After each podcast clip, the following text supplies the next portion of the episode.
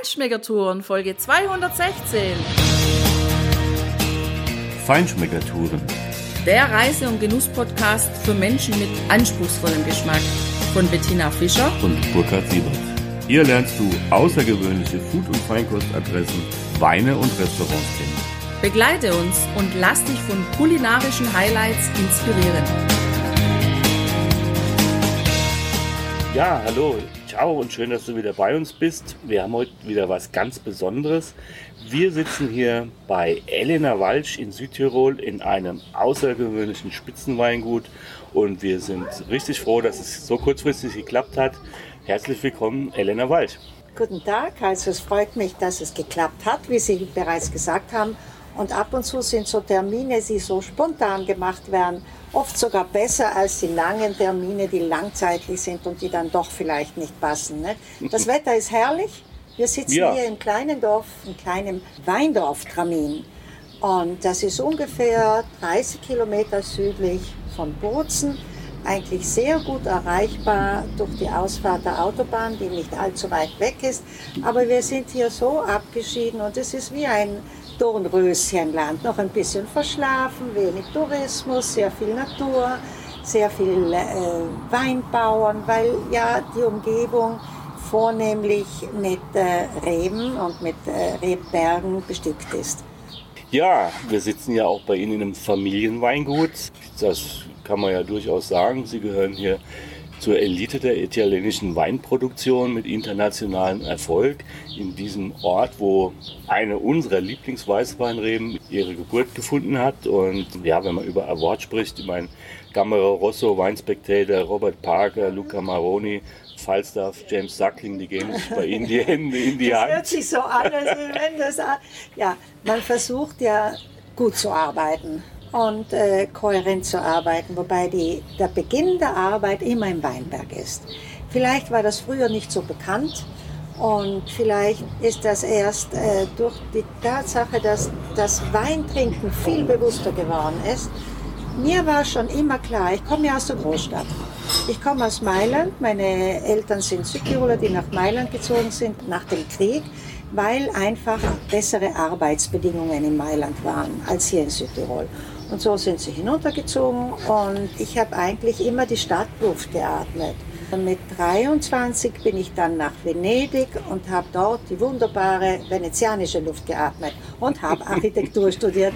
Das ist alles sehr romantisch, hört sich das an. Das war auch eine wunderschöne Zeit, die ich nicht missen möchte. Irgendwann sind meine Eltern dann zurückgezogen nach Südtirol und ich bin dann auch zurückgezogen. Das heißt, ich bin hergezogen, denn ich hatte ja nie hier gelebt, aber den Urlaub haben wir immer hier verbracht. Und wenn man einen Urlaub verbringt in einem Ort, wo man sich wohlfühlt, da versucht man immer wieder hinzugehen. Deshalb habe ich mir gedacht, da muss ich leben. Und so war es dann auch. Nicht in der Ortschaft meiner Eltern, denn das war Meran, das war mir zu klein. Und deshalb bin ich nach Bozen.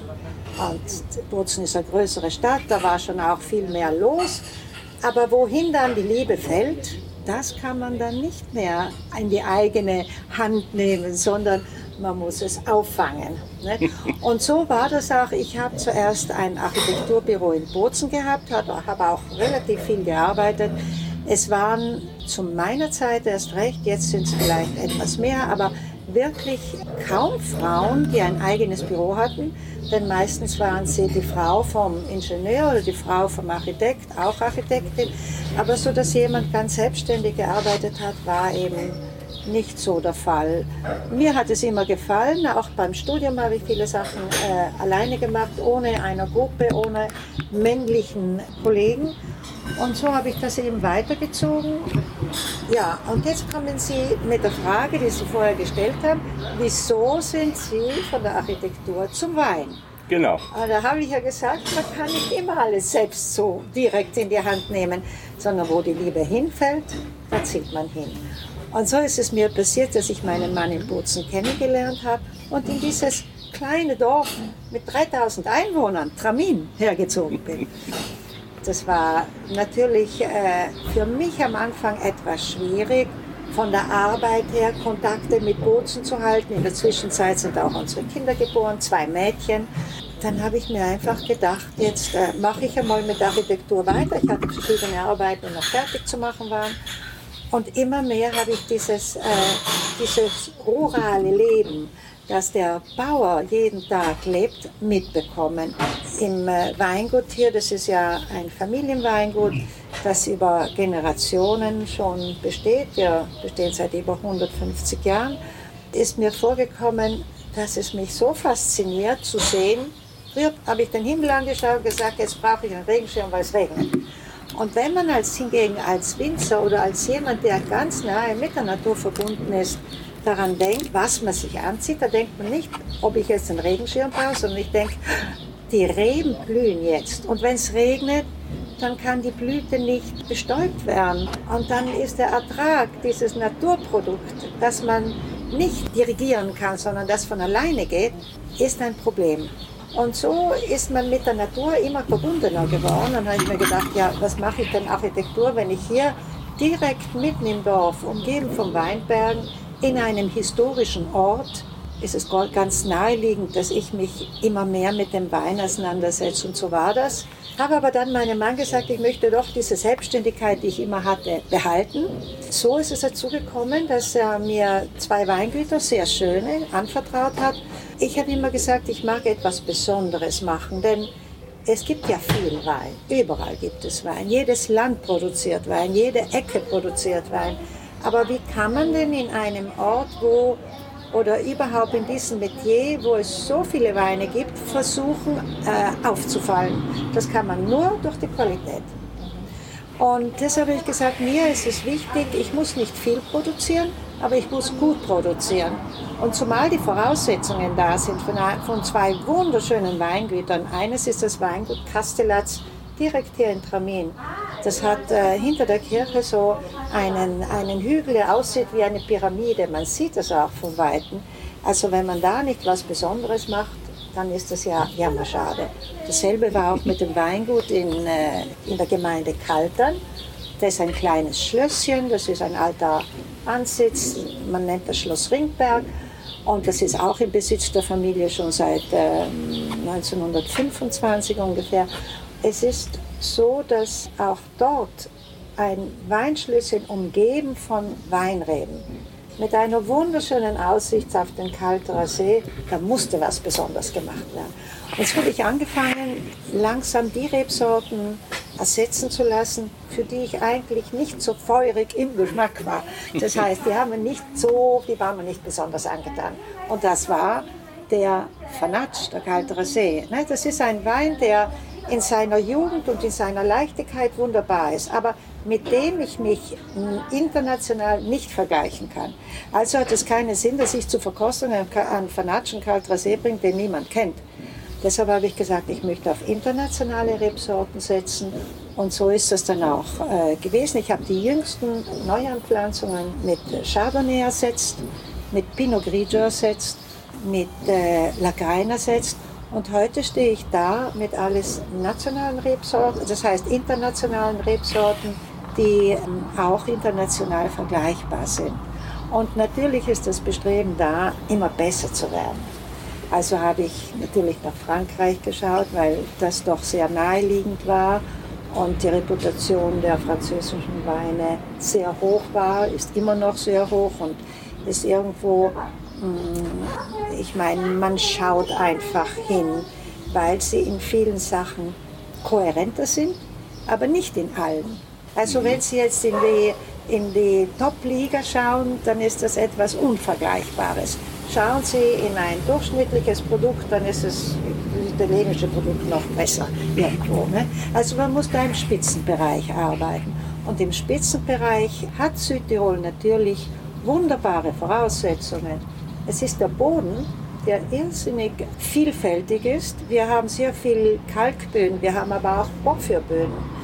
Also es ist ein Eruptionsgestein und ein angeschwemmtes Material. Und diese morenischen Böden, wir haben hier relativ viel Kalk und Sand, das ist ja optimal. Die Nähe der Berge, die die Kühle nachts bringen, sodass die Trauben, besonders während der Lesezeit, oder kurz bevor sie zur Lese kommen, also in den letzten Reifestadien, nachts abgekühlt werden und untertags diese große, diese starke Sonne aufnehmen können, um dann eine wunderbare harmonische Reife zu erlangen. Das sind alles Faktoren, die dank der Natur da sind. Die haben wir nicht gemacht. Was wir natürlich machen können und worauf ich immer geschaut habe, ist, dass ich sage, es ist eigentlich Südtirol ein kleines Land. Man hat ja wenig Möglichkeiten, Reben anzupflanzen, weil das meiste ja Wälder sind und Berge. Und dann ist das ganze Tal, das aber den Äpfeln gewidmet ist. Also muss man den Boden hegen und pflegen und nicht ausnutzen. Deshalb habe ich zum Beispiel in den Weingütern darauf geachtet, dass man äh, so wenig wie möglich mit äh, chemischen Düngemitteln oder so arbeitet, sondern wir haben den Kompost zum Beispiel, der wird ausgetragen. Wir haben jede zweite Zeile, die bearbeitet wird und es werden Leguminose gesät, also die Kreuzblütler, die sogar die den Stickstoff den Wurzeln der Reben geben. Das sind alles wichtige Entscheidungen, die dann auf das Produkt übergehen. Also alles, was Sie im Weinberg machen, auch wenn es aufwendig ist. Der Vorteil liegt dann im Produkt in der Traube selbst, in dem, was wir dann trinken. Ne? Und deshalb sage ich, man äh, trinkt ja immer weniger, die, die Zahlen gehen ja zurück, wenn man so den Pro-Kopf-Konsum anschaut, aber man trinkt irgendwo besser und vor allem will man wissen, woher das kommt. Und das ist der große Vorteil oder das, was ich immer schon mir gedacht habe, ich will ja wissen, woher kommt das. Vielleicht weil ich von ganz einer anderen Sparte gekommen bin. Und wenn Sie ein, ein, also von der Architektur kommen, dann haben Sie auch sehr viel mit Detailarbeit zu tun und mit Behandeln eines Projektes. Einmal machen Sie einen Kindergarten, das andere Mal machen Sie ein Privathaus. Und das sind immer andere Voraussetzungen in anderen Gegebenheiten. Also müssen Sie sich das Umfeld anschauen wie die Leute, die darin dann leben werden, was sie brauchen und so weiter. Und das sind einfach Detailsachen, die man, auf die man achten muss. Und dasselbe ist, da war dann im Wein auch, weil ich gesagt habe, es ist ja wunderschön, wenn ich einem Wein, dem Wein einen Namen gebe, von wo er kommt. Dann muss er auch von dort kommen. Dann darf ich nicht nur einen Namen einer Lage nennen und dann eine irrsinnige Menge Wein produzieren. Und das kann ich, weil ich sage, schauen Sie, da oben ist Castellaz gehen Sie rauf, sehen Sie sich den Weinberg an, erklimmen Sie den Weinberg und dann werden Sie merken, was es, was es für Anstrengungen sind, aber was Sie auch dann im Glas dann haben können, etwas Besonderes, etwas Ausgewähltes. Dasselbe ist auch bei Schloss Ringberg. Nicht? Wir haben, das ist das, was in letzterer Zeit passiert ist, versucht, diese ganze dieses ganze Zeigen auszubauen. Nicht? Man hat ja immer früher Kellerführungen gemacht. Die waren aber nur im Keller. Jetzt bieten wir auch Weinbergsbegehungen an.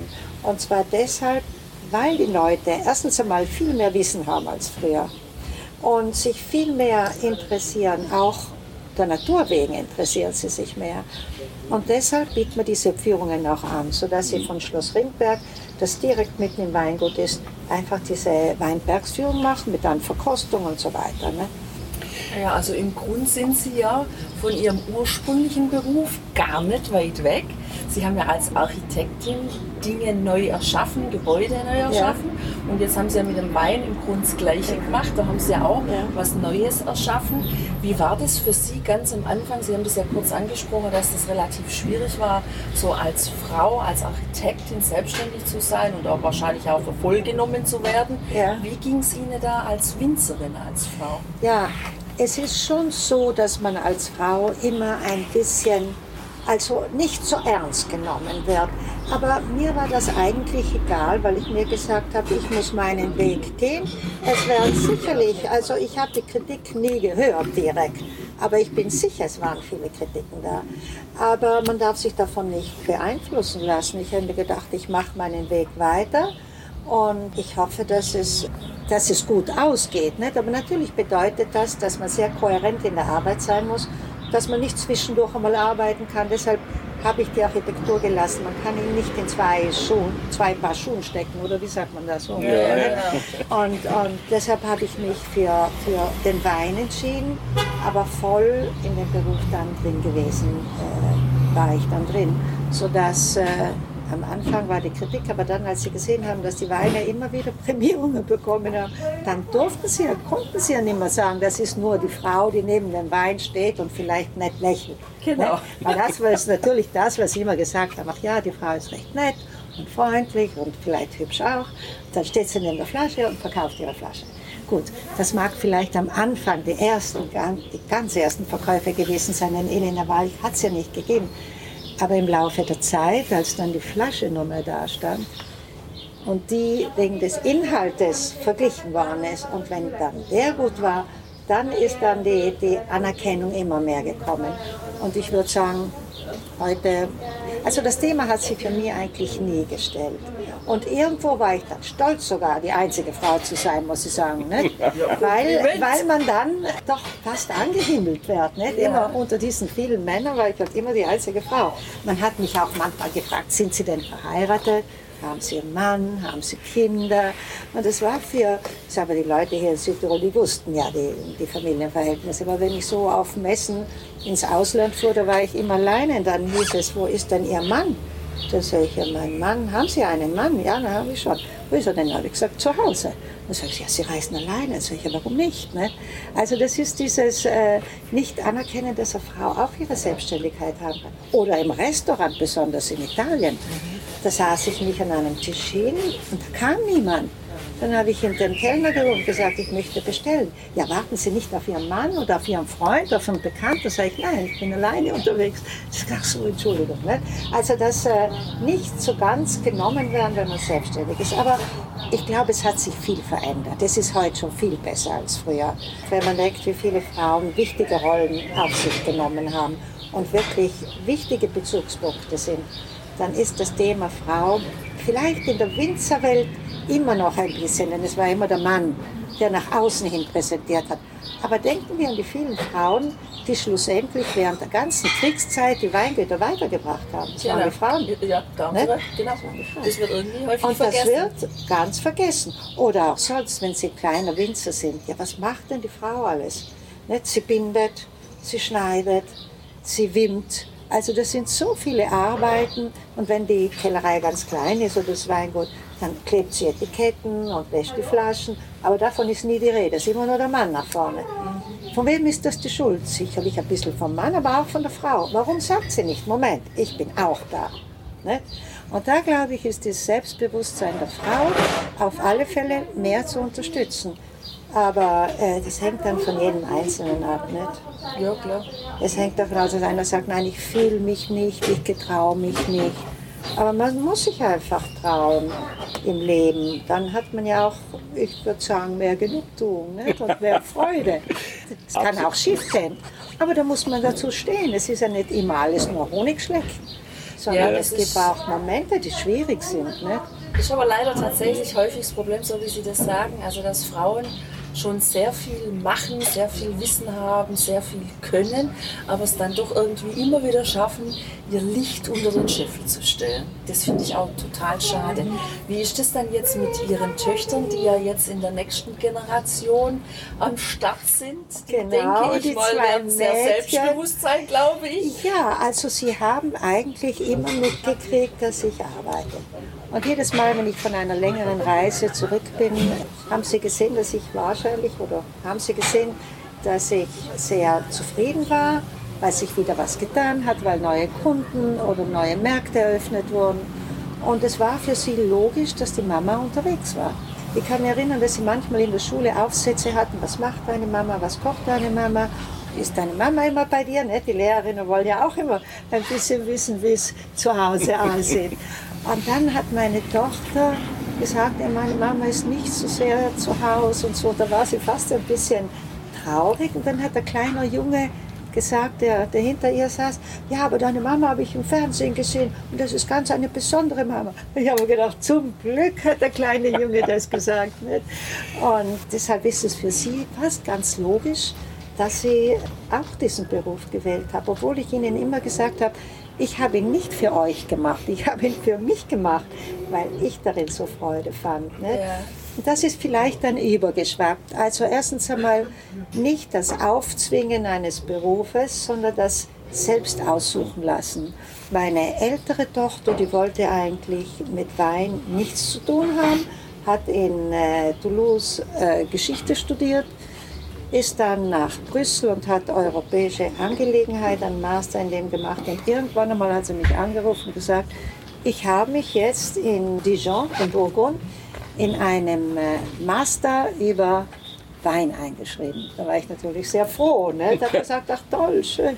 Dann war sie noch in Bordeaux und hat dort ein Praktikum gemacht. Also ist sie zurückgekommen, ohne dass ich je was gesagt hätte. Während die Jüngere, die hat gleich von Anfang an, da war sie noch klein und sie ist runtergekommen, als die Fuhren mit den Trauben ankamen, hat sich das alles immer angeschaut, hat immer schon gesagt, ich werde später in der Kellerei arbeiten, im Weingut arbeiten. Und so hat sie Betriebswirtschaft in Graz studiert, denn man muss, wenn man ein größeres Weingut führt, auch über die ökonomischen Aspekte Bescheid wissen. Das geht jetzt nicht mehr nur mit Gefühl, sondern da müssen die Zahlen ordentlich stimmen. Deshalb hat sie Betriebswirtschaft gemacht und ist dann nach Australien und hat dort einen ähm, längeren, ein längeres Masterstudium in Adelaide gemacht, wo eine bekannte Weinbauschule ist und äh, Önologiestudium ist. Ne? Das hat sie gemacht und ist dann zurückgekommen. Also sind heute beide im Betrieb. Ich als Mutter ziehe mich immer mehr zurück, auch weil ich sage, es ist richtig, dass die Jugend alleine weitermacht denn man kann nicht immer da sein. Heute ist es eine Ausnahme, dass ich da bin für Sie. Oh, danke. Ganz wunderbar. Ja, Ja. und was kommen dann da für spannende Sachen? Also Es kommen, Neues? ja, es, sind, es ist interessant, weil ja zwei Welten jetzt da sind. Auf der einen Seite die sehr lagenbezogene Welt aus Frankreich, weil ja die Franzosen diese Lagen und diese Cru und diese Ausgewähltheit im Wein haben. Und auf der anderen Seite, also die, ich würde sagen, Trad- der traditionellere Aspekt und auf der anderen Seite hingegen ist das der Einfluss der neuen Welt, Australien, der schlussendlich mit einer anderen Überlegung ein bisschen zum Wein kommen und großflächig an, äh, anlegen. Aber neue Märkte erschließen und mit Neuigkeiten auf den Markt kommen und sich erst bekannt machen müssen. Einmal das Historische und einmal das Neue. Und das wird dann zusammengetragen. Sie haben aber, jede hat so ihren Bereich. Denn die ältere, also Julia, betreut Europa und Asien. Und die jüngere, äh, sie sind aber nur eineinhalb Jahre, zwei Jahre auseinander, deshalb relativ nah, betreut Italien und Vereinigte Staaten und Kanada. Und Australien, ja. Das darf sie auch. Und Neuseeland darf sie auch, wo wir auch präsent sind. Ne? Ja, das ist schon enorm. Also ich finde es auch toll. Ich meine, Sie sind dann nicht nur in Ihrer eigenen Familie, sondern natürlich auch weiter darüber hinaus ja ein richtig gutes Vorbild. Ja, ich bin selber Vater von drei Töchtern und finde das immer toll, wenn, wenn starke Frauen einfach auch gesehen werden können als Ja. Vorbild, damit auch die jüngeren Frauen äh, wissen, nachziehen. das kann ne? man. Ja, Natürlich kann man äh, das. also meine Töchter haben nie das Problem gehabt, jetzt weiblich zu sein oder nicht so gut zu sein wie Männer, weil ich immer gesagt habe, das ist ganz egal oder auch als die ganzen Gleichberechtigung der Frauen aufgekommen ist nicht? und da sehr viel gesprochen wurde, dann habe ich gesagt, das zählt nicht, ob du jetzt Frau oder Mann bist, du musst einfach besser sein. Und dann ist das Thema erledigt. Du musst Mut haben zu dem, was du machst. Du kannst mal falsch machen, aber du sollst dazu stehen und du sollst dich mit Einsatz einbringen. Ne? Ja, Und das ist ja eigentlich das Um und Auf. Nur sind viele Frauen besser, haben aber nicht den Mut zu sagen, die Hand aufzuhalten und sagen, Moment mal, ich bin auch da und das müsste man anders machen. Ne? Das ist oft äh, leider nicht so der Fall, aber ich denke, man muss sich einfach trauen und über sich selbst springen. Denn ich meine, was haben die Frauen alles in sich? Also so viel Multitasking wie eine Frau hat ein Mann nicht. Denn es geht ja, ich meine, ich habe auch jemanden, der zu Hause den Haushalt führt, aber ich muss den Kühlschrank aufmachen und sagen, es fehlt das, das und das, morgen essen wir das, das und das. Es ist zu organisieren und das kann ein Mann nicht. Oder wenn ich einkaufen gehe, dann gehe ich einkaufen oder sage genau, was ich haben will. Während ein Mann, bei dem fällt das alles weg. Er, er hat seine Arbeit kommt dann von der Arbeit wieder zurück und setzt sich nicht an Herd und macht was. Da sagt er, liebe Frau, kannst du nicht was kochen? Ne? Also heißt es, dass das noch als Arbeit dazukommt. Und es kommt auch die Kindererziehung vielfach dazu. Heute sind die Väter ein bisschen anders. Ne? Also ich sehe viele Männer mit den Kinderwagen herumspazieren. Das war zu meiner Zeit nicht so und zur Zeit meiner Eltern erst recht nicht. Ne? Es hat sich ja auch gerade jetzt in der Pandemie auch wieder gezeigt, was die Frauen alles ja, schultern müssen. Ja. Sie müssen viel schultern. Ja, das Und das vergisst man oft, denn der, die Führung eines Haushaltes ist ja kompliziert, auch wenn man es gut machen will. Weil man muss ja auch schauen, wo kann ich einsparen, ohne auf die Qualität äh, zu verzichten? Was kann ich denn richtig kaufen? Ich soll nicht zu viel kaufen, sonst wird es schlecht, dann muss ich es wegwerfen, das ist zu teuer. Ne?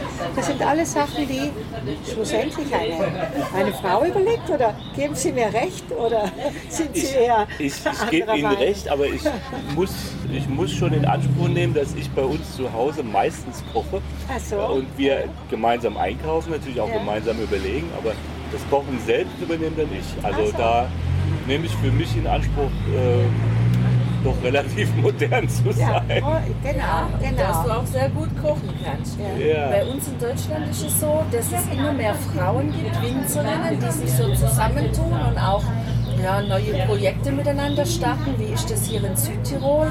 Außer Ihnen, wer gibt es hier noch Winzerinnen oder tun sie sich auch zusammen? Ja, wir haben eine, oder ich gehöre einer Vereinigung an, die heißt Le Donne del Vino, die Frauen im Wein.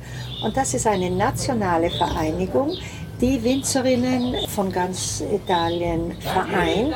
Die Voraussetzung ist, dass man in einem Weingut arbeitet, dass man Verantwortung auch trägt im Weinbereich, auch wenn man Önologin ist oder Gastronomin ist oder man muss nicht das eigene Weingut nur haben oder mh, eine Vinothek leitet oder Sommelier ist oder Köchin. Also alles, was mit Wein zu tun hat, die dürfen sich einschreiben. Also entstanden ist das Ende der 80er Jahre und heute sind 900 Mitglieder italienweit. Nicht? Für Südtirol war ich diejenige, die versucht hat, äh, diese ganze Bewegung aufzubauen in Südtirol und in Trentino. Jetzt muss ich sagen, dass in Südtirol vielleicht mehr eine Verschlossenheit der Leute da ist. Nicht? Wir sind eigentlich eher ein Bergvolk. Und wenn der Tourismus nicht gewesen wäre, wären wir noch viel verschlossener, als was wir sind. Der Tourismus hat viel gebracht. Und auch die Tatsache, dass Südtirol irgendwo immer mehr auch von italienischer Bevölkerung bewohnt wurde. Und zwar merken Sie das an den äh, Leuten, die aufgeschlossener sind, an der Kleidung, die anders ist als bei einem Deutschen. Es ist der italienische Einfluss doch stark rübergekommen, wobei die Südtiroler Südtiroler geblieben sind, aber den Fleur und auch die Küche, die italienische Küche, die mediterrane Küche übernommen hat. Ne?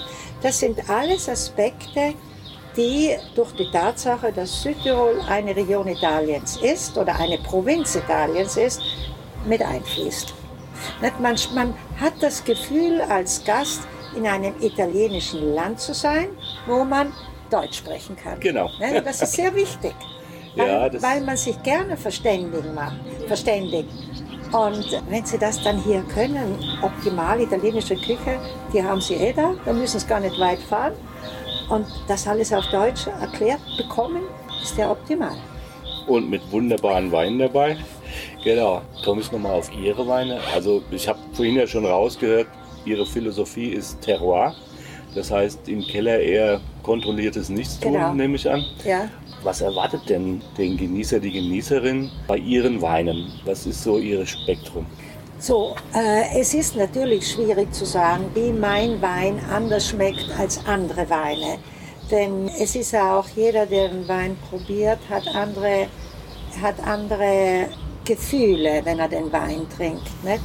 Ich habe einmal ein großes Kompliment, also ich habe das als großes Kompliment gesehen, denn ein Gast hat mir geschrieben, Frau Walch, Ihre Weine sind zu Hause gleich gut wie im Urlaub. Das ist schon ganz äh, etwas Besonderes, weil sehr oft lässt man sich einfach von Gefühl und von Gemüt auf einer Schutzhütte äh, verführen und sagt, Mei, war das ein guter Wein, den kaufe ich und dann sind sie enttäuscht zu Hause, weil das halt von der Qualität her eine einfache Qualität war. Nicht? Also ich will nicht sagen, dass immer die Qualität einen hohen Preis hat, aber natürlich ein bisschen höher. Warum? Weil auch sehr viel Arbeit dahinter steckt. Es steckt auch eine Selektion dahinter. Wenn Sie auf einem Weingut einen großen Ertrag haben, ist natürlich der Wein dann im Endeffekt und Sie den Boden nicht besonders bearbeiten, günstiger als ein anderer. Aber Sie merken das. Das ist der Unterschied. Der Unterschied ist auch, dass ich äh, sehr viele Weine habe, die lagenbezogen sind. Das heißt, sie kommen von einem bestimmten Ort, den man sonst irgendwo anders nicht findet. Dann die Langlebigkeit der Weine und die, die Aufmerksamkeit in der Bearbeitung. Sie sind nie übertönt, ich versuche sie aber von Jahr zu Jahr in ihrer, in ihrer Genauigkeit zu haben. Natürlich kann ein Jahr anders schmecken als das andere und das soll es auch, weil ja ganz andere Wettereinflüsse drauf äh, oder dabei mitspielen. Aber es soll immer etwas sein, wo jemand den Wein trinkt und sagt, das war jetzt etwas Besonderes. Und das merke ich sehr oft. Natürlich haben andere Winzer auch gute Weine. Es ist ja nicht so, dass es nur meine es gibt. Meine sind nebenbei noch beschränkt. Das heißt, wenn sie fertig sind, sind sie fertig. Und wenn jemand oder sich schon mal geärgert hat, dass er den Wein nicht bekommen hat, habe ich gesagt, tut mir leid, Sie hätten müssen früher kommen. Er sagt, ja, da machen Sie halt mehr. Da sage ich, das kann ich nicht von der Qualität her. Das hat eine Beschränkung. Nicht? Ich glaube, die Weinwelt ist groß und jeder findet, was er sucht. Nicht? Aber wenn dann der Konsument äh, Freude daran hat und sich Zeit nimmt und darüber auch redet, weil er merkt, dass er komplexer ist als ein anderer Wein, dann ist das schon mal ein Schritt voraus vielen anderen gegenüber.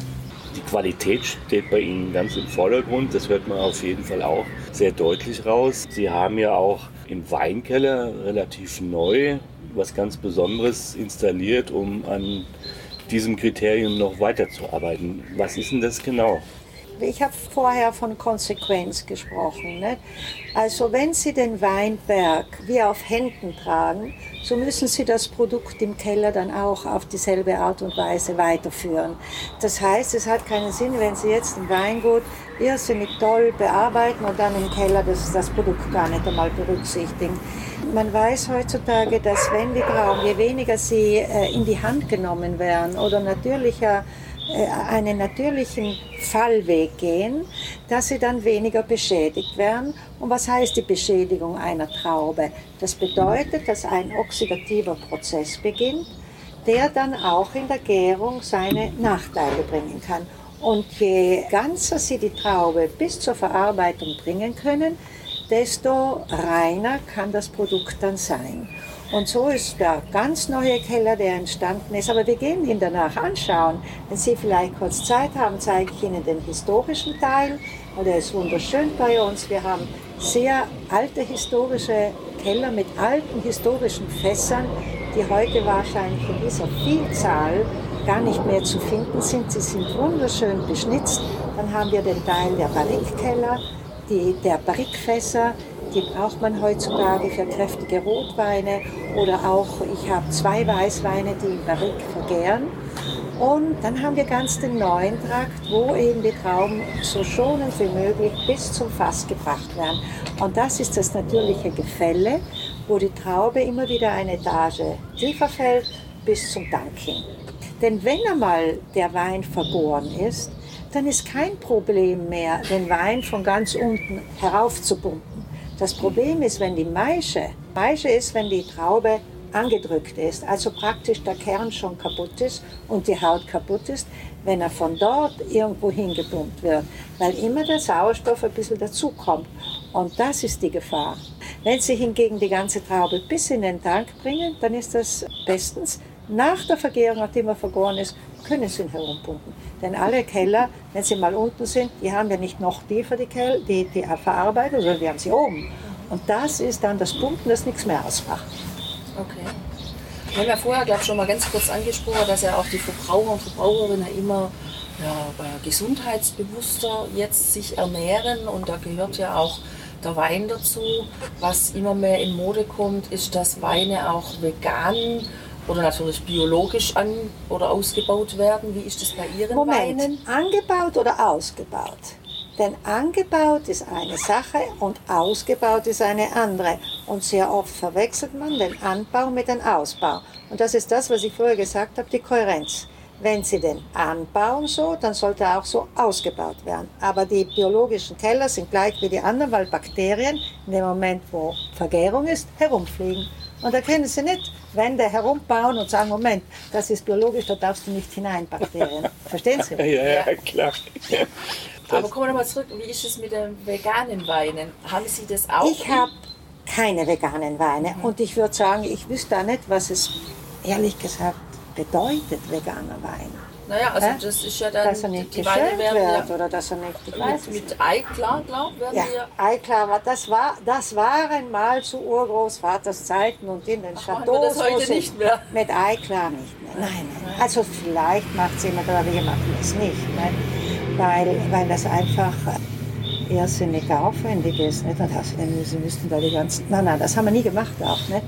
Also das macht man wahrscheinlich nur in ganz besonderen Fällen. Oder ja, es gibt ja die, die äh, biodynamischen, die vielleicht das machen. Und ich weiß es nicht, aber ich mache das nicht. Also das gehört, ich glaube, ein Wein muss auch gut sein. Er kann nicht nur gut sein, weil er vegan ist oder weil er biologisch ist, sondern er muss gut sein, unabhängig von dem. Und wenn Sie dann verschiedene Weine riechen und sagen, ach, der schmeckt mir und der schmeckt mir und der schmeckt mir, und Sie dann draufkommen, dass die alle mehr oder weniger in traditioneller Art und Weise gemacht sind, und die anderen sagen, ja, da ist einer, der ist aber wunderbar. Das ist einer unter vielen. Nicht? Also das ist nicht so, heutzutage wird oft ein Mantel über alles gedeckt und das heißt, es ist natürlich. Natürlich ist ein Wein, wenn Sie ganz natürlich machen wie vor 100 Jahren, schmeckt er auch ganz anders, nicht? aber das sind Sie nicht so gewohnt. Nicht? Mittlerweile sind ja, man, man geht ja sehr viel zurück zur Natur. Als ich vorher gesagt habe, wir haben zum Beispiel keine, keinen chemischen Dünger mehr, sondern Kompost. Das wird ja das natürliches Produkt, das ausgetragen wird. Das ist ein Jahr lang, wird es immer wieder umgewälzt, mit Holz gemischt und erst dann ausgetragen ins Weingut. Wir haben auch keine Herbizide mehr, schon irrsinnig lange. Und zwar deshalb, weil die Herbizide, man weiß, dass das Gift auf die untersten Blätter geht und dann in die Rebe hineingeht. Und das darf auch nicht sein. Aber natürlich, ein 100% biologisches Weingut hat natürlich einen sehr großen Arbeitsaufwand. Und was machen Sie, wenn in einem Jahr gerade zur Lese oder vor der Lese, wenn die Trauben anfangen zu reifen, es regnet und regnet? Verzichten Sie da auf die ganze Lese und überspringen ein Jahr und haben ein Jahr lang gearbeitet und, und es kommt nichts dabei raus? Sie hatten die Leute, die sie, Arbeit, die sie zahlen mussten, sie hatten den ganzen Arbeitsaufwand.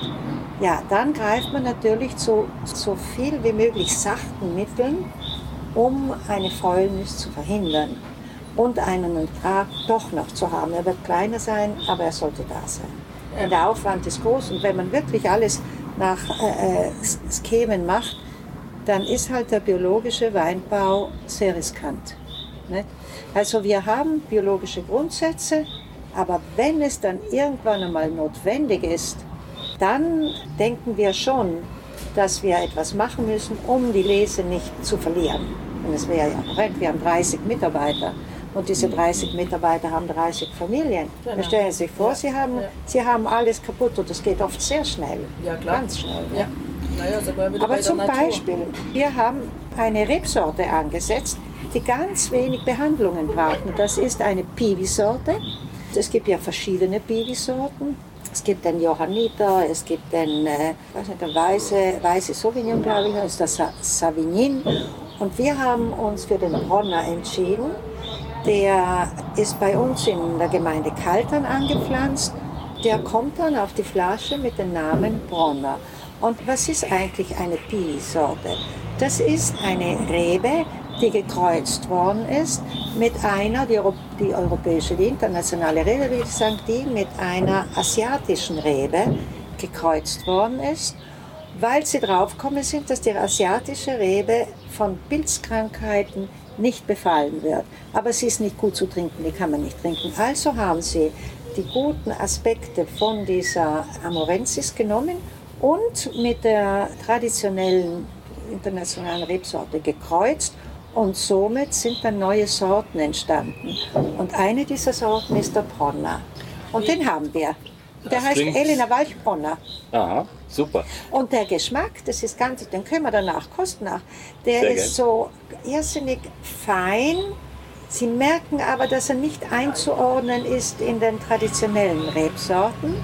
Hat ein bisschen von einem Müller-Thurgau, hat ein bisschen etwas von einem Sauvignon, hat ein bisschen etwas von einem Weißburgunder, hat auch ein bisschen vegetale Noten und äh, ist aber interessant als, sagen wir, als äh, Jahrgangswein oder zwei Jahre alten Wein auch zu trinken.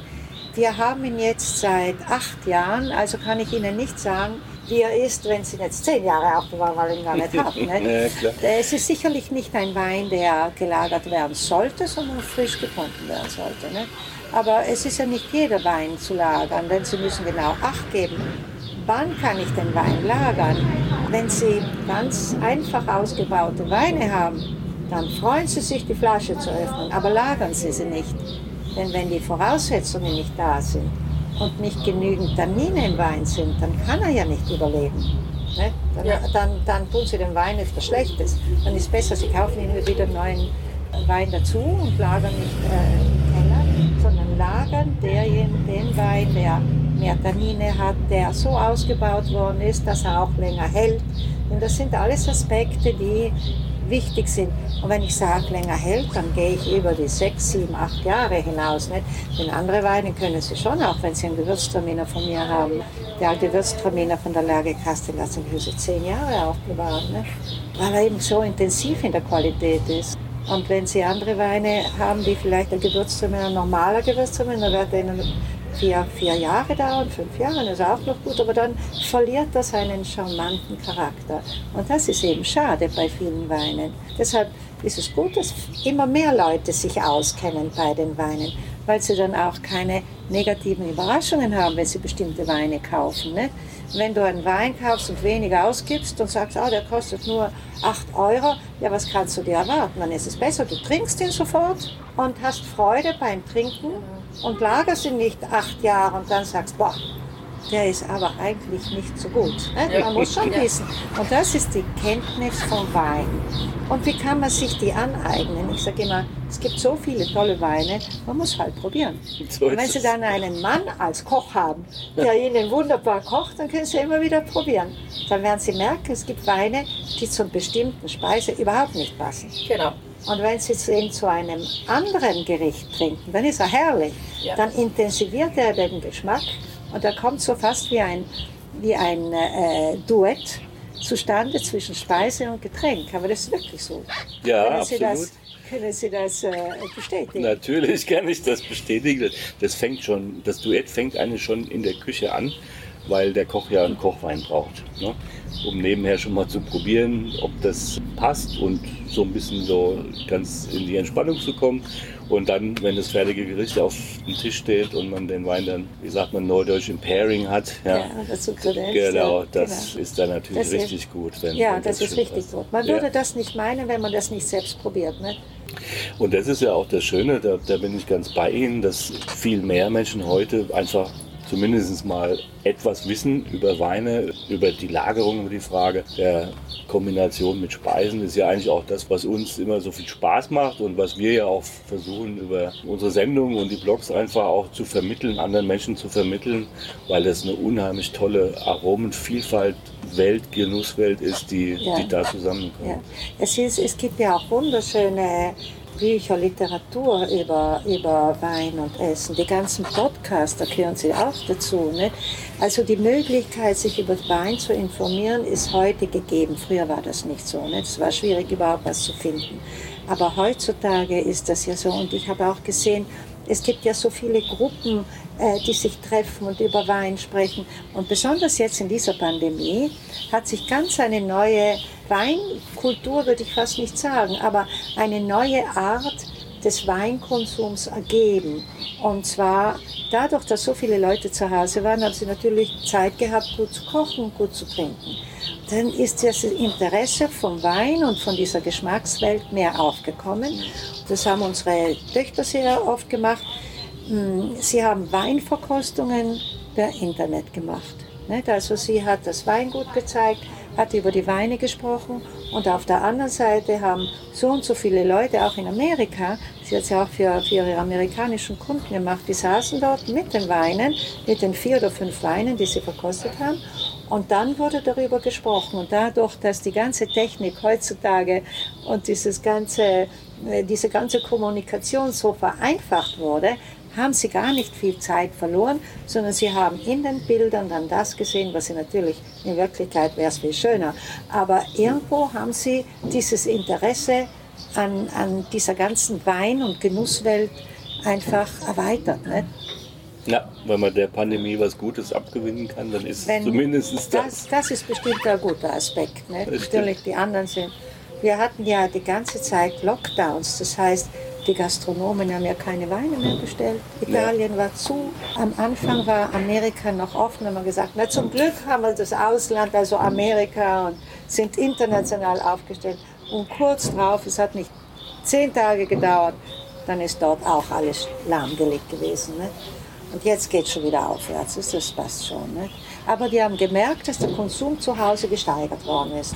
Man hat selbst, also man hat gesehen, dass die Kunden, die Internetanbietungen machen, einfach viel mehr abgerufen haben. Ne? Also dann ja, heißt es, ja, dass der Konsum zu Hause größer war eigentlich. Ja, ne? ja, also die Menschen haben ja wohl deutlich mehr daheim auch gekocht. Ja. Und da eingekauft und da also glaube, da hat schon so einen positiven Schub nach vorne ja, gegeben, das dass man sich mehr mit dem Thema ja. Ernährung, ja. natürlich auch mit Wein und aber auch mit Bier und Kraftbier, was es ja, alles gibt, oder so hier in Südtirol jetzt auch mit diesen Säften und Apfelsäften, wo man sich da mehr damit beschäftigt. Wir waren genau. jetzt gerade ähm, beim Genussbunker die Tage, da bei Bruneck, und der macht ja dann Verkostungen mit seinem Käse, den er im Bunker lagert, Aha, mit Kraftbier. Robert Stock. Robert Stock. Und der hat uns dann auch Kraftbier zugegeben zu Aha. den Käsen. Das war echt spannend. Ja. Ja, ja. Und macht aber eben auch ja. Verkostungen mit Apfelsaft. Ah, so. Mit Apfelsaft. Ja, da gibt es einen ganz interessanten Mann, der mittlerweile guten, sehr guten Erfolg hat. Der hat den Apfelsaft ein bisschen unter der gleichen Optik wie den Wein behandelt und hat somit verschiedene Apfelsorten, äh, Apfelsaft aus bestimmten Apfelsorten gemacht. Zum Beispiel, wir haben, wir führen hier, wenn es mir nicht ganz täuscht, den Elstar. Das ist ein wunderschöner Apfel, so Bergapfel mit einer schönen präsenten Säure. Der wird auch in Deutschland weit vertrieben. Ja. Ne? Ja. Und auch in Italien sehen Sie ihn oft. Und dann natürlich hat er sein Programm ausgeweitet. Und es ist wirklich so, dass er, äh, dass er auf alle Fälle. Wollen Sie, wollen Sie ihn probieren? Ich habe ihn sogar hier. Können wir vielleicht nachher machen, ja. Ich habe noch eine andere Frage, weil wir jetzt gerade so beim Gesundheitsbewusstsein sind. Viele junge Leute würden gerne oder trinken auch gerne Wein, aber mit entweder ganz wenig Alkohol oder mit gar keinem Alkohol. Ja. Wie ist das bei Ihnen? Machen Sie auch Wissen sowas? Sie, wenn der Wein kein Alkohol hat, dann brauchen Sie gar keinen Wein zu trinken. Dann trinken Sie halt was anderes. Das finde ich sehr sympathisch, ja. genau. Weil der Wein ist eine Veränderung des Traubensaftes oder der, des Produkts Traube. Der wird vergoren und durch die Gärung entsteht Wein. Jetzt die Frage erstens einmal mit keinem Alkohol und mit ganz wenig Alkohol. Ja, dann müssen Sie Trauben lesen, die gar nicht reif sind, weil durch den Prozess entsteht weniger Alkohol, weil sie nicht reif sind. Ja, hat das einen Sinn? Dann trinken Sie etwas, was Ihnen schadet, nicht wegen der Alkoholgradation, sondern weil sie unreif sind. Und eine unreife Frucht ist nicht gesund. Gesunder ist wohl die die reife Frucht, ja, ne? ja. da ist alles ausgereift. Und die ausgereifte Frucht hat halt seine Alkoholgradation. Ne? Ja. Und was soll man? Die Sonne scheint mehr. Sollten wir dann die Trauben alle viel früher lesen, wo sie gar nicht reif sind? Nein, das tue ich nicht. Ich lese sie, wenn sie physiologisch reif sind und das Produkt ist dann das, was es ist. Und wenn einer einen Liter trinken will oder ein Siebzehntel, dann darf er nicht auf einmal eine Flasche Wein trinken. Nicht? Ja. Soll er lieber ein gutes Glas trinken, aber so viel ist ja nicht. Ich meine, welchen Genuss kannst du haben, wenn du etwa ein Produkt hast, das gar nicht einmal eine Reife erreicht hat? Also möchte ja immer alles reif und gesund und gut haben. Und da gehört leider der Alkohol dazu. Ne? Ja. Weil das ein ganz natürlicher Prozess ist. Richtig, am Ende, so ist jedenfalls meine Meinung, das Produkt muss einfach perfekt sein. Wenn der Wein perfekt ist, dann ist mir das völlig egal, wie viel Alkohol der hat. Weil zum einen Wein passen halt 13% gut. Es gibt auch Weine, die sind mit 15,5 sehr gut verdient ja. und es passt auch zu diesem ja. Wein. Wir haben aus Apulien Primitivos mit 17% schon verkostet. Die waren in sich super stimmig. Ja, wenn ich weiß, dass ich mittags um 12 in der Gluthitze auf der Terrasse so einen Wein trinken will, dann halte ich mich natürlich zurück. zurück ja. Freilich, genau. Freilich. Und ja. ansonsten, äh, ja. es muss einfach passen. Ja, genau. Ich bin da, bin da völlig Ihrer Meinung. Es muss am Ende rund und perfekt sein und dann ist es völlig egal. Und, und Sie regulieren sich ja auch nicht. Sie trinken dann nicht drei Gläser, sondern Sie trinken ein Glas. Und außerdem haben Sie dann Sie trinken ja nur nicht das Glas nur des Trinkens willens, sondern weil sie darin einen Geschmack und eine Komplexität suchen. Das ist aber heute doch eher schon der Fall, dass die Leute auch diese Überlegungen, weil sie mehr Kenntnis haben, machen. Und dann sagen, na so, ein Primitiver mit 10 Grad, 12 Grad würden sie ja gar nicht trinken. Ne? So ist dann ist es gar nicht einmal ein gescheiter Primitiver.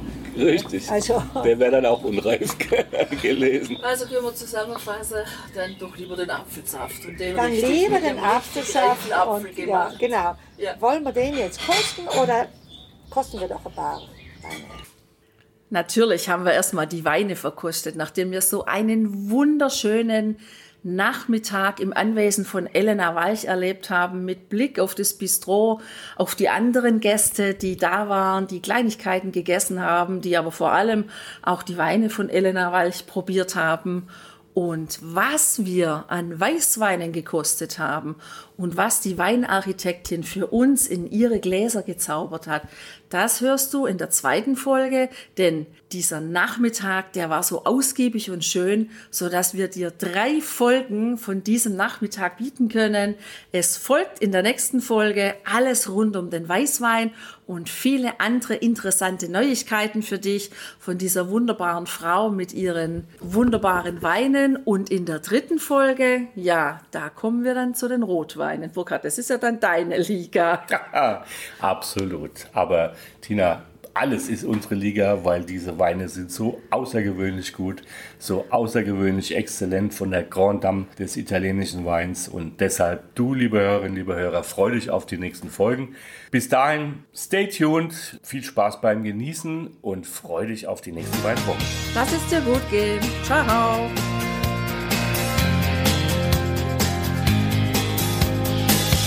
Hier endet dein Genusserlebnis noch lange nicht.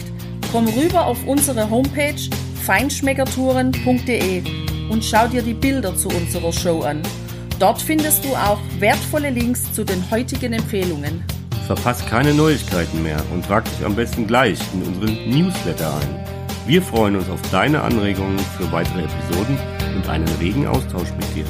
Viel Spaß beim Genießen, denn du weißt ja, wahrer Reichtum besteht nicht im Besitz, sondern im Genuss. Deine Feinschmecker Guides Bettina und Burkhard.